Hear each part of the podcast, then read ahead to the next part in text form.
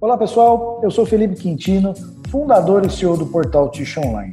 Sejam bem-vindos ao primeiro resumo Ticho de 2021. Espero que vocês tenham passado aí ótimas festas, obviamente na, na medida do possível aí com as restrições aí que infelizmente ainda precisamos ter por conta da pandemia, mas que em breve todos uh, estaremos aí juntos novamente depois dessa vacina saindo aí e dando tudo certo. Bom, pessoal, vamos lá para o nosso primeiro resumo Ticho do ano de 2021. Novas tecnologias podem ajudar a ampliar o saneamento no Brasil. A Biosaneamento, startup contemplada pelo programa da Kimberly Clark, já tem quatro tecnologias diferentes na área.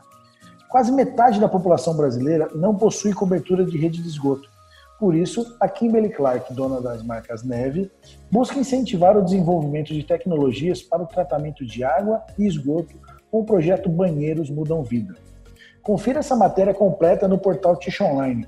Ali você vai ter mais informações a respeito da startup que ganhou esse projeto da Kimberly Clark e também as tecnologias que eles estão utilizando né, nesse desenvolvimento. Eu já comentei outras vezes aqui, uh, o saneamento ele está diretamente ligado ao consumo de papel ticho. Então, em países que a gente tem um saneamento básico mais desenvolvido, né, o maior o maior saneamento básico, o consumo de papel ticho é muito maior também. E você vê que ainda a gente tem muito para crescer no Brasil, porque o nosso saneamento aí é metade da população não tem saneamento básico, né?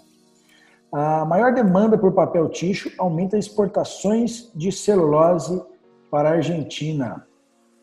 Enquanto, no geral, as exportações de celulose do Uruguai, medidas em dólar, caíram 28% em relação ao ano anterior, devido aos preços internacionais que permaneceram baixos, os embarques para a Argentina cresceram 68% a pandemia deu um salto aí na demanda por produtos de tixo na Argentina. No mundo todo, os produtos de tixo tiveram um aumento de consumo, né? E na Argentina, que nossa vizinha, não foi diferente. E pela proximidade com o Uruguai, é muito mais fácil eles trazerem e puxarem celulose do Uruguai para a Argentina do que de outros países, né? E a tendência é que esse ano ainda continue bem forte. A Latam Paper 2021 está confirmada. A Latam Paper uh, segue confirmada para os dias 16 e 18 de junho, na cidade do México, lá no México. Até lá, estamos confiantes de que as medidas de vacinação e imunização natural da população garantirão um bom atendimento aos papeleiros de toda a América Latina, comentou os organizadores. Bom, esperamos aí que, que até lá uh, nós consigamos aí ter ter a população toda vacinada, né? Ainda está parecendo um pouco difícil que isso se confirme, né? Mas vamos, vamos acompanhar mês a mês aí para ver como é que vai ficar. Ah, papel higiênico volta a faltar na Espanha. O papel higiênico voltou a faltar em algumas prateleiras de supermercados e centros comerciais na Espanha. Se no ano passado as compras do, dos produtos dispararam por causa das restrições e do, do isolamento social em virtude da pandemia, dessa vez o motivo são as condições climáticas que levaram os problemas de logística e, consequentemente, a distribuição.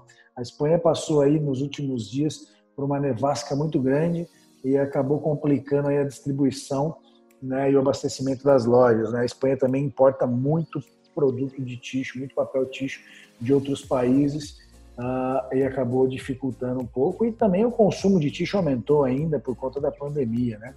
E eles estão voltando aí alguns países da região ali na Europa em lockdown e as pessoas estão armazenando papel tixo novamente. Uh, vendas de embalagem cresce 5,5%. Em 2020, a expedição de caixas, acessórios e chapas de papelão do Largo avançou 5,5% em relação a 2019, atingindo 3 milhões 815 mil toneladas. Trata-se do maior nível expedido desde o início da série em 2005 e o maior crescimento anual desde 2010, quando houve uma alta de quase 10%. As informações são da Associação Brasileira de Embalagem de Papel, a Embapel.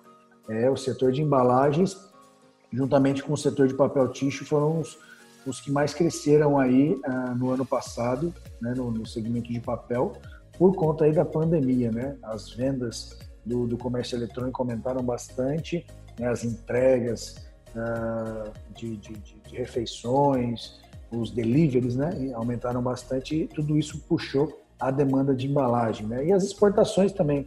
Né, o Brasil exportou bastante embalagem por conta do câmbio favorável. Isso ajudou muito na, no resultado do mercado. Pessoal, essas foram as principais notícias aí da, da nossa semana. Eu espero que você tenha um ótimo final de semana e a gente se vê na próxima. Um abraço.